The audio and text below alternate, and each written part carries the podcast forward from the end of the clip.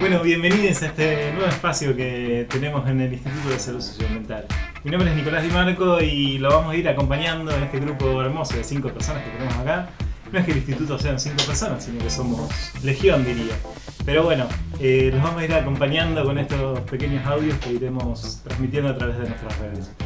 Eh, les quiero decir que, bueno, un orgullo estar en un estudio hecho en casa, con todos los artefactos de uno y otro miembro del Instituto de Salud Socioambiental.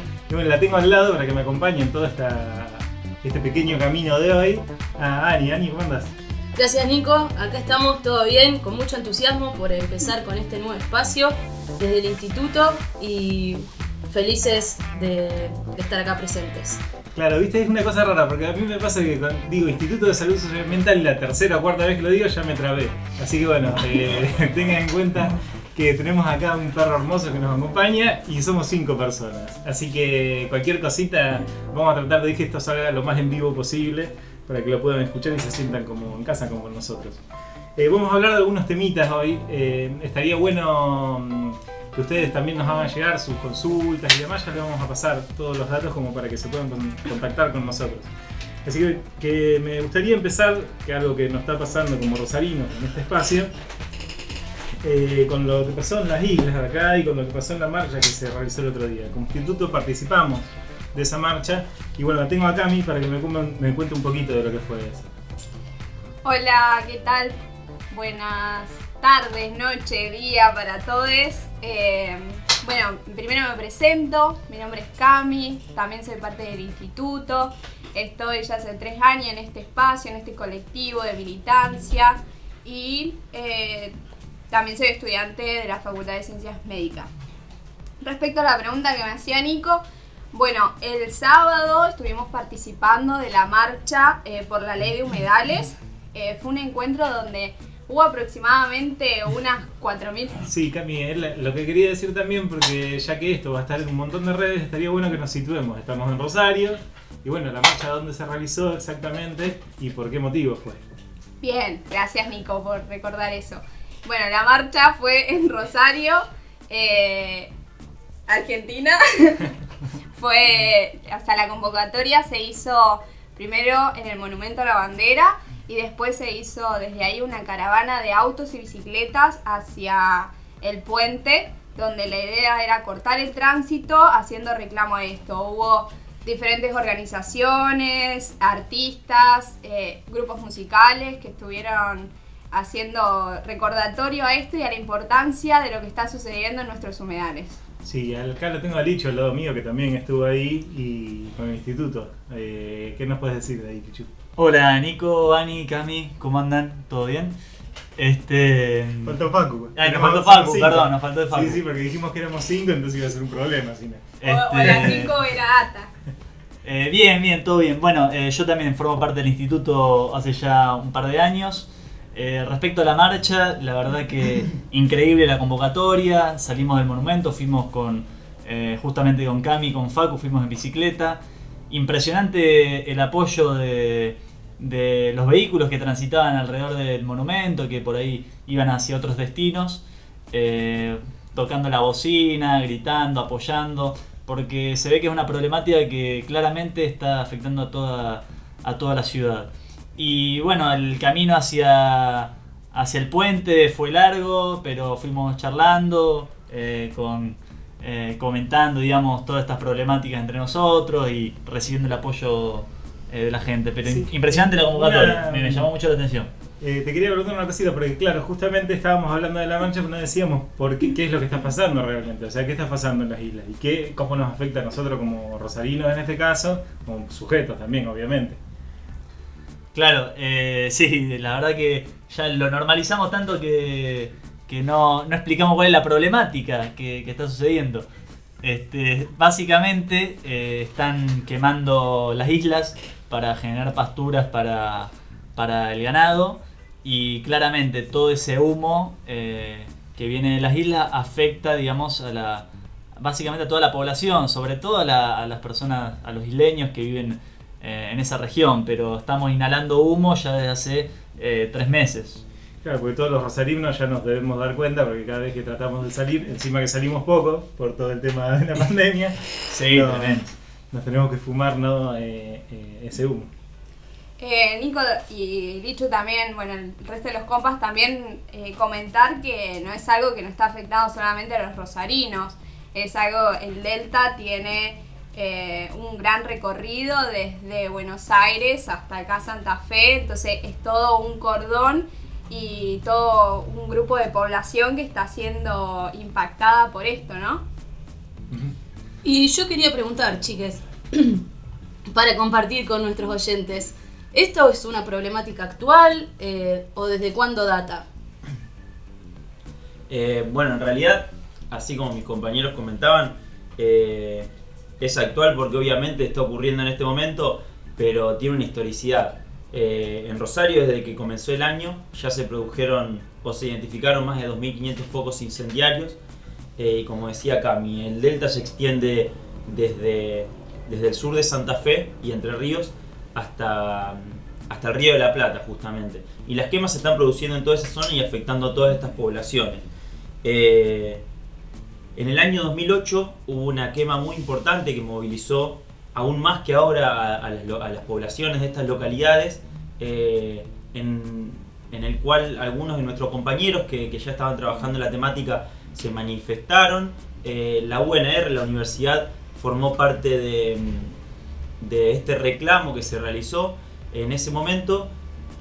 El problema para que lo situemos, como decía Lisandro, no solamente eh, nos afecta a nosotros que estamos de este lado del río, sino que está afectando directamente a poblaciones que viven en las islas, está afectando la flora, la fauna, eh, no solamente a nosotros como, como seres vivos, sino, sino, a todo, el ecosistema. El delta en sí es un ecosistema eh, natural, tiene su propia vida, sus propios momentos decrecientes, de bajantes. Encima ahora estamos en un momento muy drástico con una baja del Paraná eh, histórica que, encima va a seguir, va a seguir eh, creciendo hasta octubre.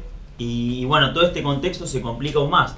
Eh, en ese momento, algunos de nuestros compañeros, miembros del instituto hoy, ya manifestaban lo que esa problemática representaba no solo para la salud de, de los rosarinos y del resto de los pobladores de las ciudades, sino lo que eso impactaba ambientalmente. ¿Por qué?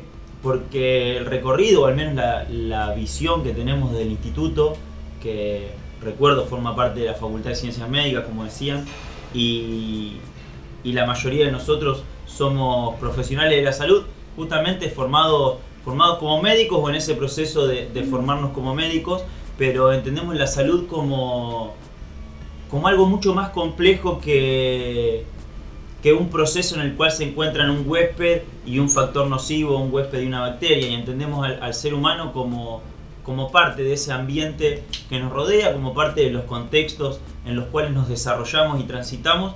Eh, entonces entendemos que, que estas quemas, como decía, como decía Lisandro, que se dan justamente para, para permitir la producción de, de ganado en las islas eh, y, y algunas otras, algunas otras cuestiones, como también puede ser la producción de arroz, tienen una historicidad, tienen más de, más de 15 años. Eh, la quema en realidad de pasturas es una práctica habitual eh, en los campos, pero convengamos que no tiene la misma, el mismo impacto en un campo, en el medio de la pampa húmeda, que, que como lo es en el, en el ecosistema del delta. Y, y bueno, estas quemas se realizan para poder criar, para poder criar ganado ahí. Y también tenemos que entender por qué ese ganado se desplaza a la región de islas y sobre todo en este momento de bajante tan importante, porque como trabajamos en muchos, en muchos espacios que, que nos toca transitar, eh, como miembros del instituto y como docente de la facultad, eh, esto forma parte de, de, un modelo productivo, un modelo productivo que, que, está cultivando a gran escala, de una manera industrial, en, en los campos donde antes se criaba, se criaba ese ganado que, que, nos alimentaba a nosotros, pero principalmente eh, generaba divisas eh, para, el país por la exportación.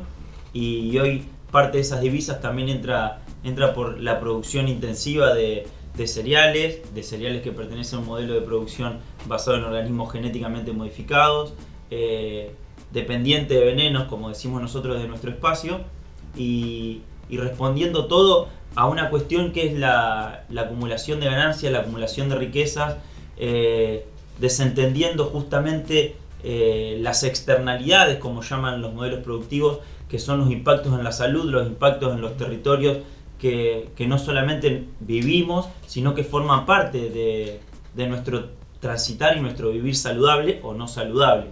Y sí, eh, me parece que es importante también destacar que como instituto eh, hemos tomado una posición y un bello escrito que pueden ver en la página nuestra que es saludsocioambiental.net.ar. Así que ahora Cami seguramente les va, a- les va a leer algún pedacito de ese extracto y vamos a ver si lo discutimos un poco. Vamos a hablar también de otras cosas. Hoy vamos a estar hablando de un informe que se presentó en... ¿Dónde se presentó? San Jorge. En San Jorge. En San Jorge. En realidad, perdón Nico, se Facu, presentó- no te presentaste, perdón.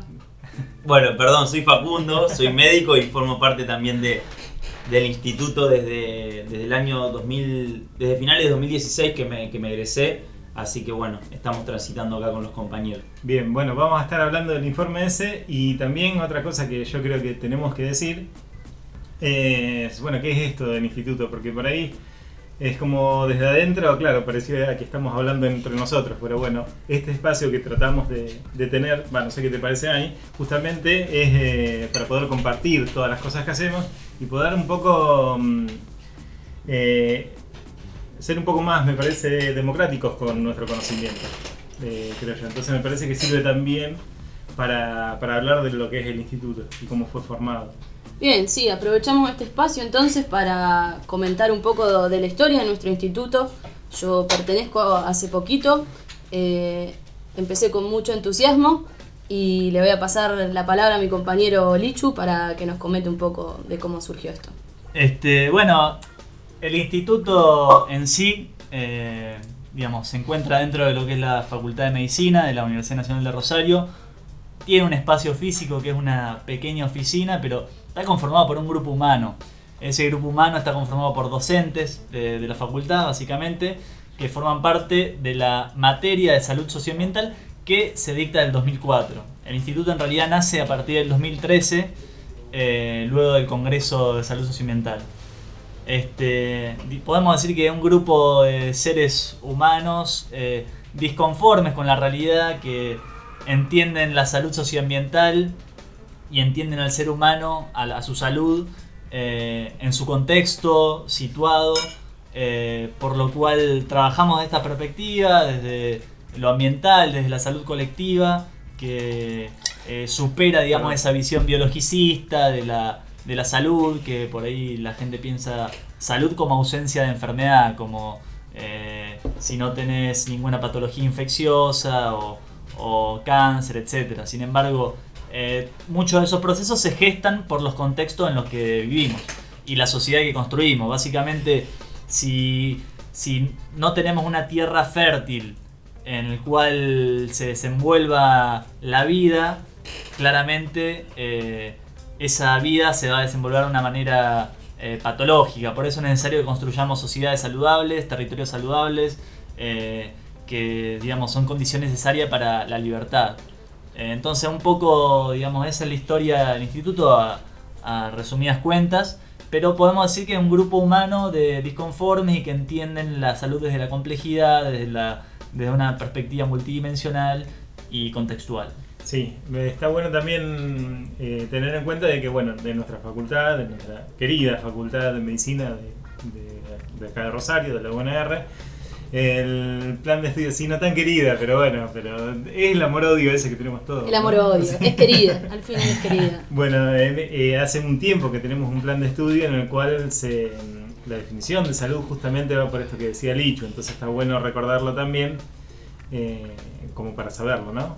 Como para Sí, compartirlo. en, en realidad yo diría, por la experiencia que he tenido, así como, como docente, yo creo que si bien en los papeles hay una definición de salud desde un proceso, como un proceso social, como una, un diálogo, digamos, entre lo biológico y lo social, eh, en el cual eso se termina encarnando en el cuerpo, creo que en la realidad no estamos viendo eso últimamente en los estudiantes, en los discursos y en su postura. Es lo que queremos sembrar.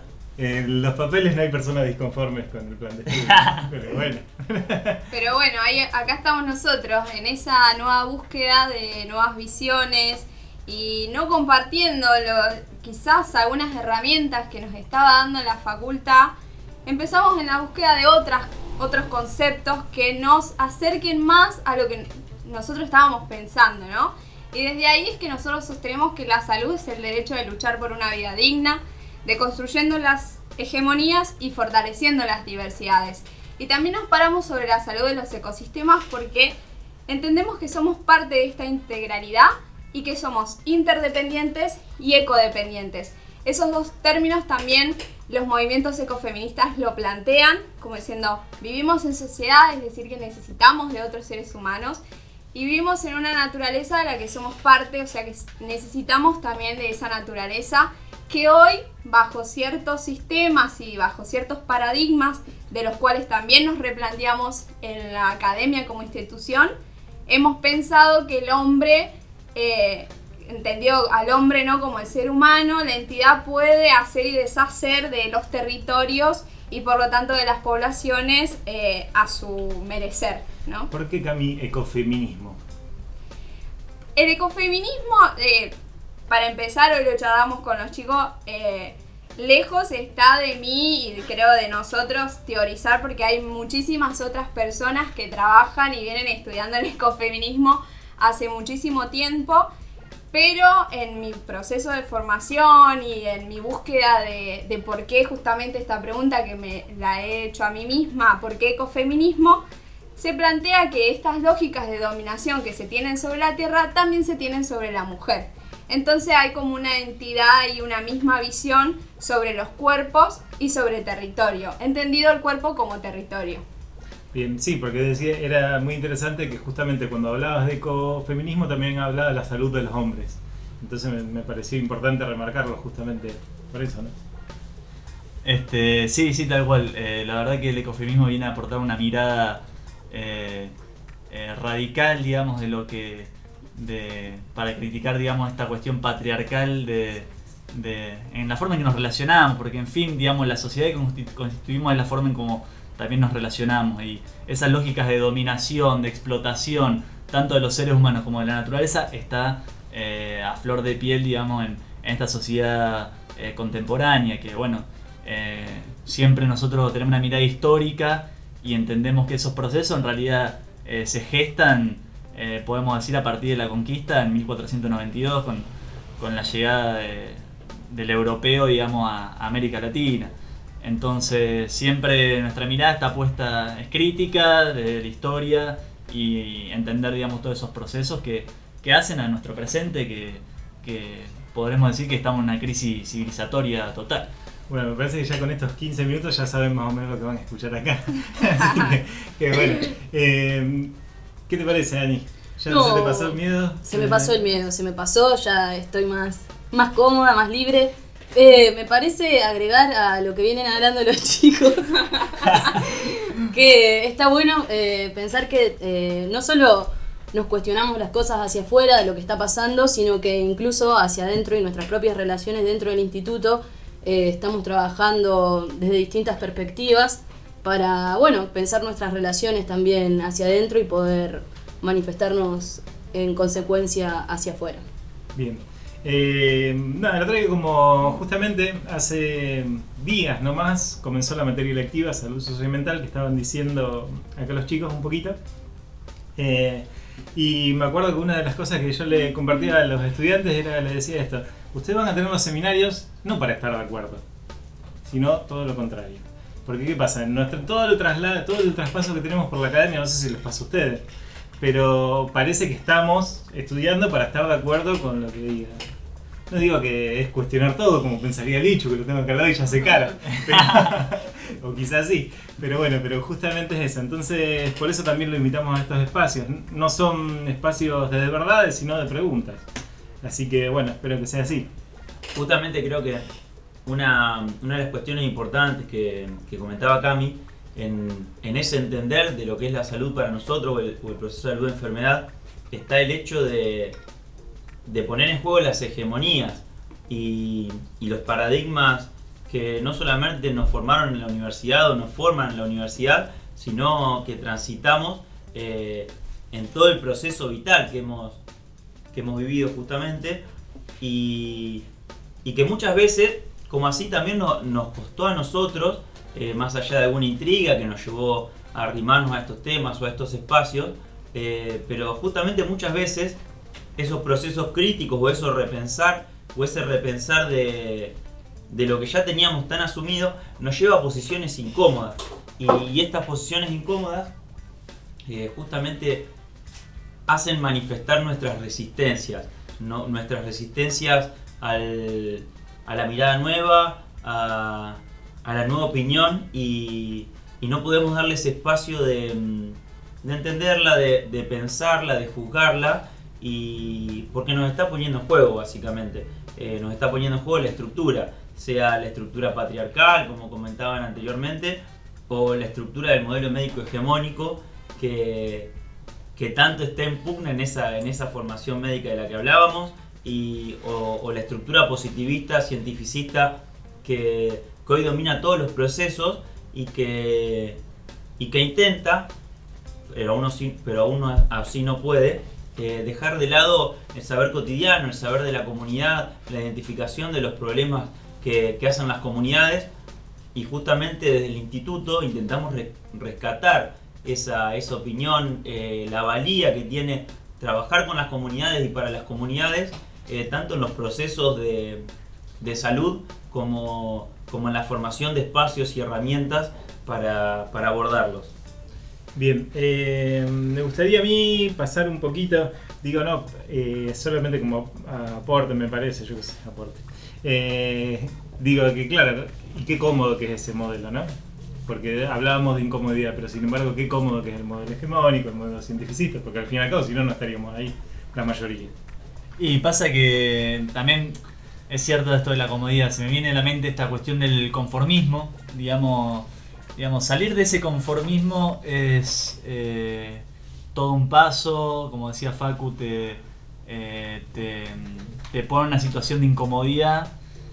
Y mucha gente no quiere estar incómoda, entonces prefiere el conformismo de no luchar por eh, nada que le parezca justo, sino simplemente transitar su vida lo más eh, tranquilamente posible, justamente sin cuestionar los privilegios, porque generalmente la gente que, que tiene ese conformismo también tiene el- los privilegios para poder eh, estar en esa posición, entonces nosotros si bien considero que somos privilegiados también, eh, ya el hecho de poder estudiar en la universidad, de tener título de médico, implica un privilegio acá en Argentina, eh, somos unos disconformes. Y entendemos que el aprendizaje en la vida también está en esa incomodidad, en ese criticismo, en, eso, en esa cuestión de cuestionarse eh, lo normal, lo, lo natural y poder eh, avanzar como sociedad en algo más justo, más, saluda- más saludable.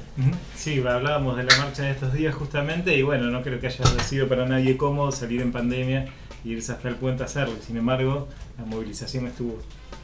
Eh, Facu, querías decir algo. Eh, sí, no, que justamente que se entienda esta cuestión de decir lo natural o lo normal desde, desde una posición crítica, como decía Lichu, y tal vez la palabra disconformidad tiene, tiene una, una- una connotación que, que no sé si es la que, no, la que más nos representa. Eh, en esta importancia que le damos a la comunicación y al lenguaje, todo el tiempo también trabajando entre nosotros. Eh, creo que creo que más que disconformes somos, somos un grupo buscando una conformidad. Eh, porque mm, claramente se puede, se puede estar cómodo, se puede ser feliz y se puede sonreír en cualquier contexto, pero, pero estamos en esa búsqueda de contextos y de, y de situaciones más justas. eh, desde este espacio que nos toca transitar, que es el espacio de la salud, pero entendiendo, entendiendo la salud globalmente, nos lleva a cuestionar justamente estos modelos eh, de privilegios de los cuales somos parte benéfica en cierto punto, como decía Lichu, y, y consideramos que, que justamente no tienen que ser privilegios, sino que, que el transitar saludablemente o vivir saludablemente eh, en una concepción amplia eh, y no justamente desde el individualismo, desde, desde la búsqueda del éxito o de la búsqueda de, de reforzar nuestra, mm, nuestra forma de pensar, sino de, de pensarnos colectivamente, eh, tiene que ser el, motor de nuestra búsqueda. Y que eso nos tiene que guiar en el transitar cotidiano, como, como también planteaba Ana, eh, en nuestras relaciones más cercanas y en nuestras relaciones, como planteaba Cami después eh, o previamente, eh, con nuestras relaciones con el entorno, con el ecosistema, somos parte, somos dependientes de, de este ecosistema en el cual vivimos y justamente de las personas que forman parte de ello. Buenísimo. Sí. ¿Querés aportar algo también? Sí, quería comentar como, volviendo un poco a eh, qué es el instituto, eh, me pongo a pensar en este momento filosófico que se convirtió en un momento, eh, de también que el instituto somos un grupo de pibes y de pibas que empezaron a hacerse preguntas dentro de ese sistema donde no encontraban una respuesta, y no una respuesta para quedarse en un conformismo, en una zona de confort, sino una respuesta de la búsqueda del qué somos, que un poco para eso estamos también en la vida. Uno se plantea objetivos, va hacia ahí, quizás las herramientas que el sistema o esta, este formato de universidad nos plantea, eh, no nos estaba, no nos estaba dando las herramientas necesarias y hacia ahí fuimos, hacia buscar. Y acá el Licho está sacando una foto, me está desconcentrando en mi momento de, Perdón, de perdón, expresión. perdón. Quería registrar este hermoso momento. Pero, pero bueno, eh, un poco eso, que también nos juntamos porque nos encontramos quizás en un punto en el camino donde quisimos acompañarnos, ¿no? Eh, en esto también les quiero compartir, bueno, esta lectura que vos mencionabas anteriormente, Nico, sobre que formamos entre todos en el equipo como un documento para compartir respecto de nuestra postura a lo que está sucediendo en los humedales. Bueno, no me carga el celu, pero me acuerdo lo que dice, que un poco empieza a hablar de, eh, primero hace una división, ¿no? De los que estamos de un lado del río, la ciudad, los humanos, eh, los edificios, los autos, y del otro lado ese humedal lleno de diferentes especies de flora y de fauna. Eh, ¿Qué somos? ¿Un espejo? ¿O cuál es, cuál es la, no sé si la palabra sería realidad, pero eh, cuál es el ambiente en realidad que debemos estar teniendo? Entonces, eh, claramente en ese espacio de, digamos, de la ciudad es donde los femicidios, la violencia, encuentra un espacio para reproducirse. En el otro espacio no encuentra ese lugar para incluso poder fortalecerse. Entonces es como una pregunta, una invitación y una propuesta a repensarnos. eh, nosotros siempre planteamos eh, y problematizamos los modelos productivos, entonces plantear qué pasaría si ese humo fuera glifosato y está cada tres meses y sucede 15 días seguidos. ¿Tendríamos la misma reacción? ¿Nos plantearíamos las mismas preguntas? Entonces, les invitamos a leer ese documento que lo encuentran en la página del instituto que es saludsocioambiental.net.ar y a hacerse preguntas y a buscar nuevas respuestas y a salir de esa estructura si las respuestas no las encuentran en esos espacios. Ahí Facu quería aportar algo. No, que justamente un poco esto es lo que decía Cami. Eh, que la creación de, de este espacio y, y estar de este lado del micrófono y, y que se escuchan las voces, que se entienda, que se entienda un poco a través del tono y, y de la emotividad con lo que vamos diciendo las cosas, cómo estamos transitando estos procesos. Un poco este espacio es lo que busca, lo que busca justamente es compartir.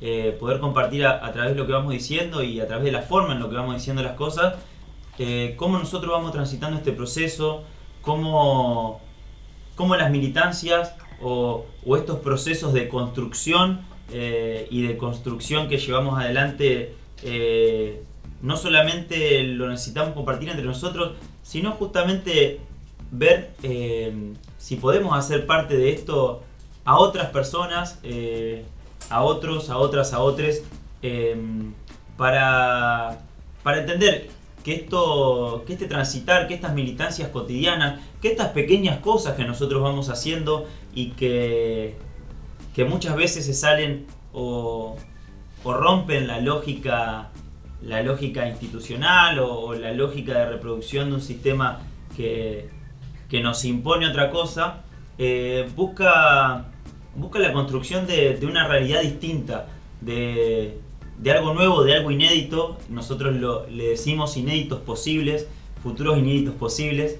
eh, porque, porque no creemos que estén lejos, ni que sean inalcanzables, ni que sean utopías, sino que, mm, que a través de estos espacios, a través de la colectivización, de la diversidad, eh, a través de las diferencias también, eh, podemos, podemos crear lugares mejores, lugares más saludables y, y eso, esos espacios y esos lugares que justamente queremos vivenciar. Em, muchas veces el tema de, de esta conformidad que, que no sabemos si forma parte de la sociedad del siglo XXI o, o es parte de la naturaleza humana. Pensemos que, que a principios del siglo XX José Ingeniero eh, nos, nos venía a plantear el hombre mediocre, que es una lectura medio obligada que tenemos.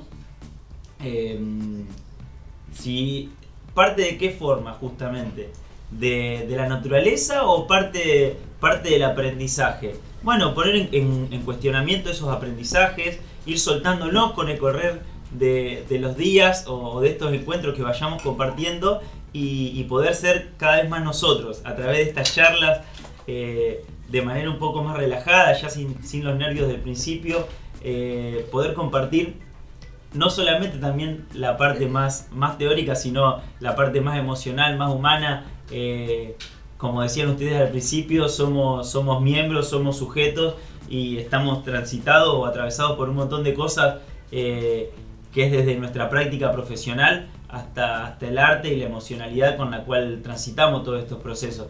Entonces, que se puede ir viendo con el correr de los días y el correr de los encuentros, eh, toda esa risa que hubo en el antes o, en la preparación de esto, todas esas discusiones eh, divertidas claramente, eh, que se pueda reflejar en este proceso y que lo podamos mantener como forma de, acercarnos.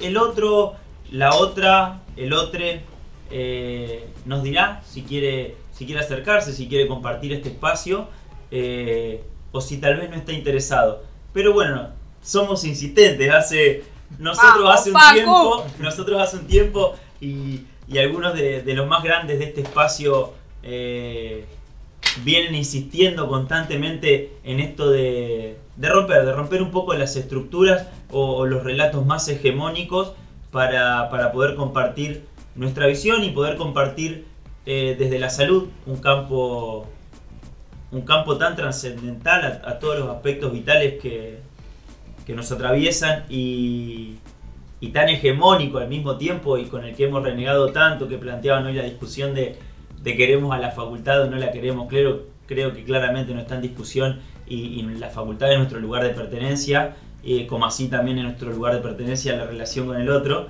Eh, creo que, que a través de este espacio vamos a poder ir, ir compartiendo con, con esos sujetos que están del otro lado y, y bueno, buscan una mirada distinta y un espacio distinto. Sí, eh, me parece importante ahora que, que justamente hablábamos de todo esto y supongo que nos plantábamos un poco en... Yo creo que es coherencia mucho, ¿no? Lo, lo que tratamos de hacer eh, internamente todos, al menos eh, a ustedes que los conozco principalmente, eh, más otros chicos que los tengo presentes en este momento y que no están y que, eh, seguramente están pensando en nosotros y lo que estamos haciendo. Eh, pero bueno, eh, me parece también que en eso, en eso de la coherencia, en eso de las acciones, en eso de los de hablar de cómo compartir estas cosas, eh, Lichu tenía ganas de contar, va, queríamos que lo cuente un poquito Lichu de qué pasó con esto del informe, Ani, cómo, cómo fue el tema. Sí, esta semana tuvimos la suerte de poder hacer la presentación del informe que realizamos justamente el año pasado. Yo fui per- pertenecía a la corte que se egresó en San Jorge, donde tuvimos la posibilidad por la, la corte de qué exactamente? la corte no- eh, 47 de la práctica final de la Facultad de Ciencias Médicas. Claro, muy bien, porque de última, por si no eh, nos, nos va a pasar esto, ¿no? Nos tiene que pasar, hay que luchar con toda fuerza, esto lo pienso personalmente, y no, no es que lo inventé obviamente, porque no tengo tantas luces, pero lo he leído muchas veces, eh, tenemos que salir de, de- de este lugar en que estamos hablando en- entre nosotros. Claro. Nosotros justamente este espacio es para compartirlo con un montón de gente. Bien, bueno, Entonces- de comienzo. Claro, más, más vale. Eh, bueno, yo fui parte de la corte 47 de la Facultad de Ciencias Médicas de la práctica final, eh, que, se dio, que dio lugar en la ciudad de San Jorge, acá de la provincia de Santa Fe, eh, donde a partir de una inquietud, digamos, de la comunidad, eh, surgió eh, la problemática que ellos identificaron de que había suicidios en aumento, de que los adolescentes estaban presentando para ellos mayor tasa de suicidio. En respuesta a esto y en el contexto del campamento sanitario, que es un- una herramienta de evaluación final para nosotros en la facultad, lo fue hasta ese momento, Ah, era, parece ser, bueno, no importa. Ya, ya tendremos tiempo para hablar. Ya de- tendremos de este tiempo. tema, sí. eh, pudimos llevar a cabo eh, eh, un estudio, una, una construcción de un perfil epidemiológico de la salud mental de los jóvenes en San Jorge.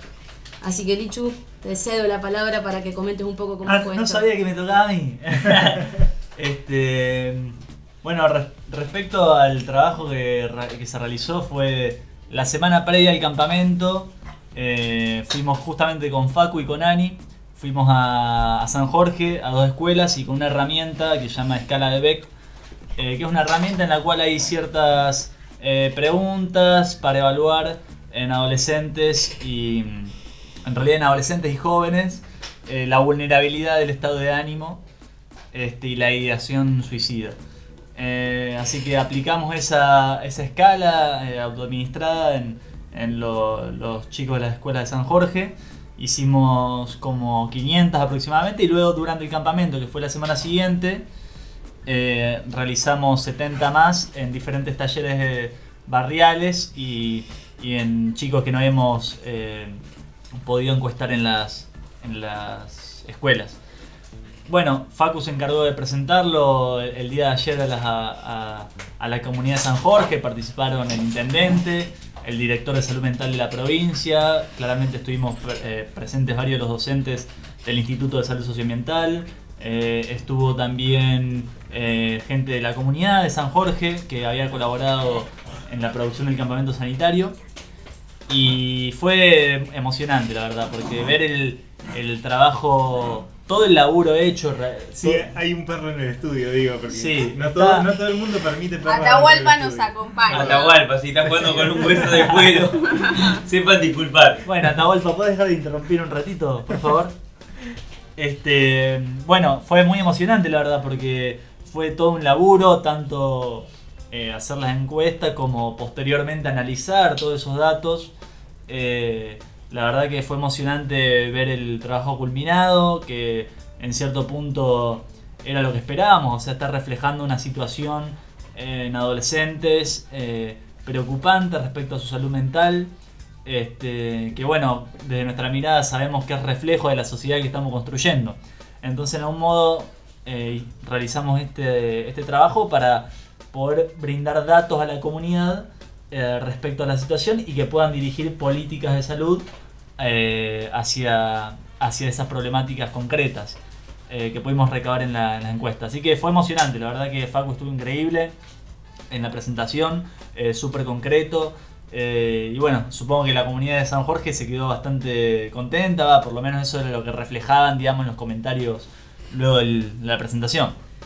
Sí, importante, yo que se pensaba mientras decía esto, ¿no? Em, le están entregando este informe a todas las personas de San Jorge, esto era abierto, podían entrar para, para verlo y demás, y supongo que quedará para la comuna también.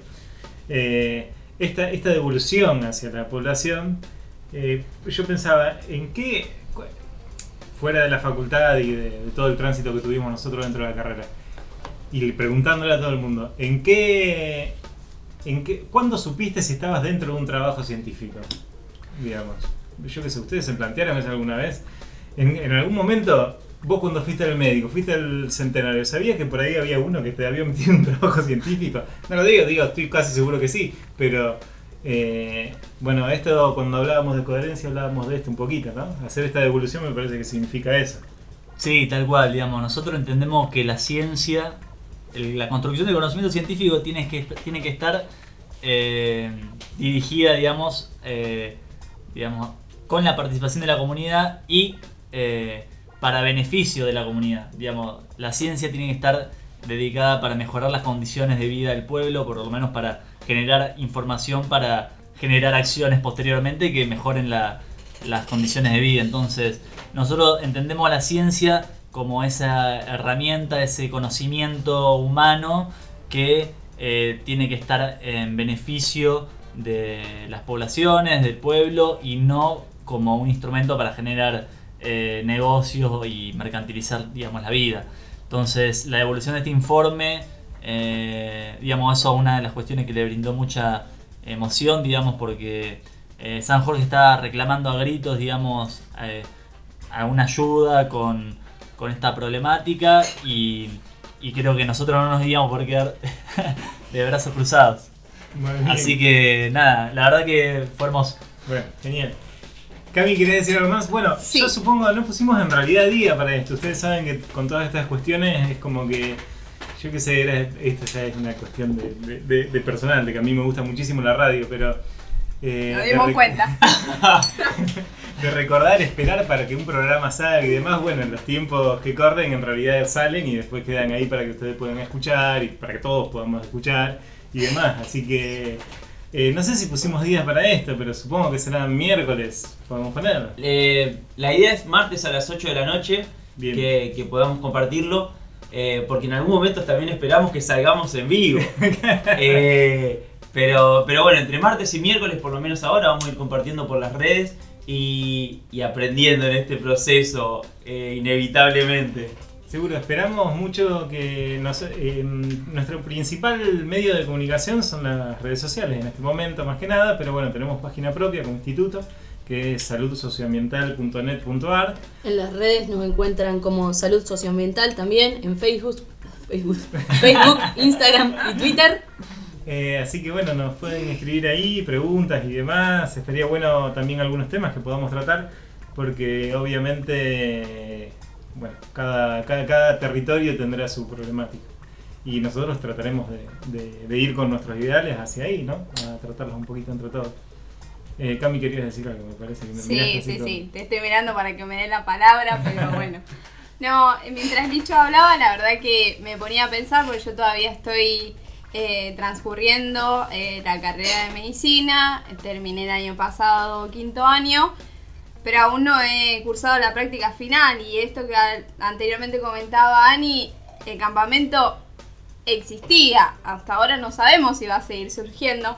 Entonces creo que estaría bueno también comentar qué es el campamento para quienes nos estén escuchando y quizás no lo sepan y darle esa importancia porque no es lo mismo recibirse con una tesis que recibirse eh, haciendo un análisis de los procesos de salud de enfermedad en los territorios con las pobl- poblaciones y después dando un informe de eso que, que se fue construyendo entre los profesionales y los- las poblaciones. Es decir, la academia fue al territorio, a mí no me parece menor y también me toca un poco eh, en lo personal decir, che, ¿iré a transcurrir eso o no? Sí, creo que eso podría ser una buena discusión para nuestro próximo encuentro. ¿Por qué? Porque como mínimo la, discusión está, y como para ponerse de los dos lados de la campana a propósito, ¿no? Como para instigar a la violencia, si quieren. Institucional como mínimo. Pero eh, de decir, de, de, bueno, está bien, genial. Che, yo la verdad que no quiero hacer campamento sanitario. Yo me quiero recibir con una tesis que la hago en mi casa, tocando el gato y tomando un vino. Bueno, entonces ahí qué pasa, la institucionalidad tiene, la institución de última tiene que decir, no, che, por esto va a ser el campamento. O no, no sé, lo discutiremos, pero me parece que es una... Claro, sí, es, es un tema para alargar, Es un eh, tema- largo y tendido. Te lo eh, dejamos picando para la próxima. Porque como estudiantes lo están transitando todos los estudiantes en este momento de la carrera de medicina, pero quizás lo, no hace falta que nos centremos solamente en eso, sino piensen en todo, digamos, piensen en cualquier lugar que eh, esté el Estado de por medio siquiera, para no llevarlo ya al mundo privado, Pero, ¿qué pasa? ¿Qué pasa cuando, digamos, como dentro de la comodidad que hablábamos un poquito, quizás conviene otra cosa, pero sin embargo una institución tiene una responsabilidad, una institución pública tiene una responsabilidad, ¿no? O creo yo, yo qué sé, lo charlaremos, me parece.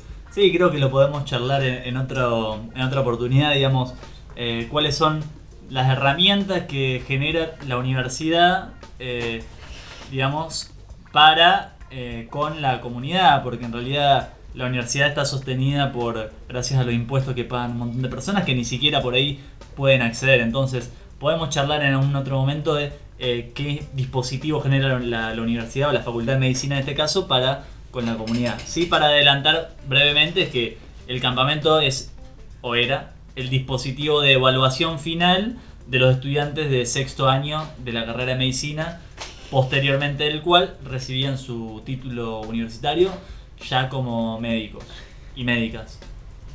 Eh, bueno, eh, así que bueno, ya tenemos creo que tema de discusión como varios para el próximo encuentro, que no sé cuándo será, seguramente... en Salimos mañana de nuevo.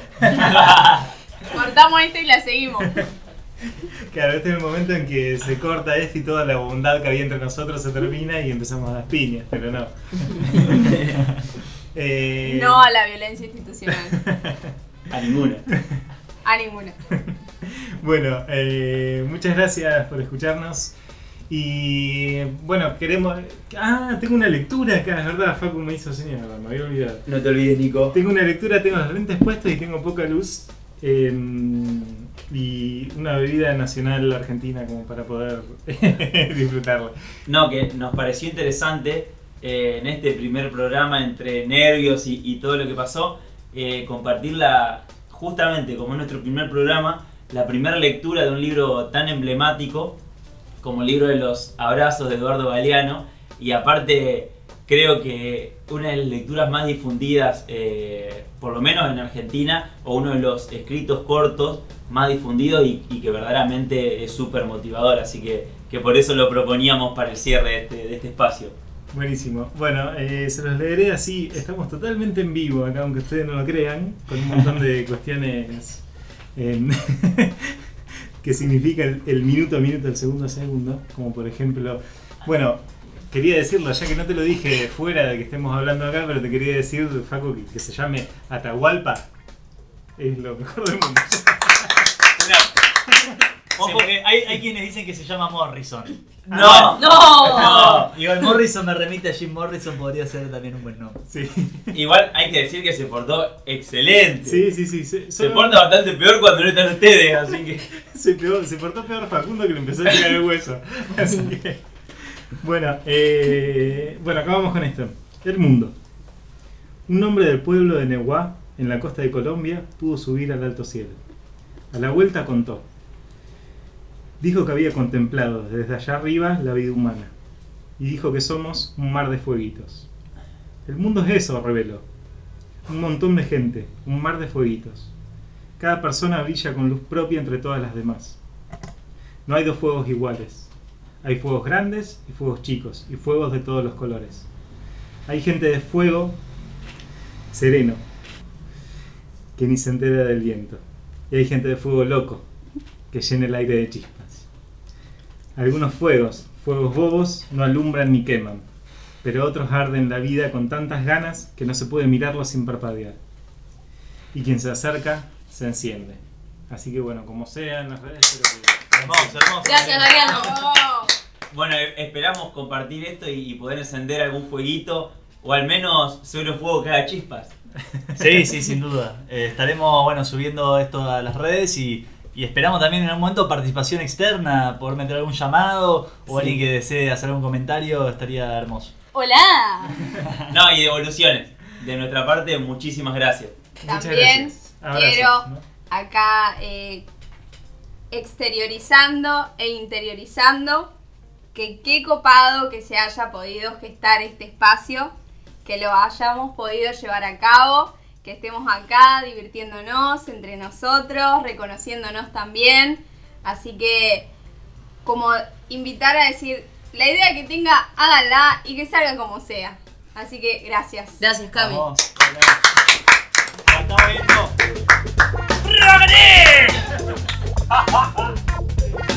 vamos.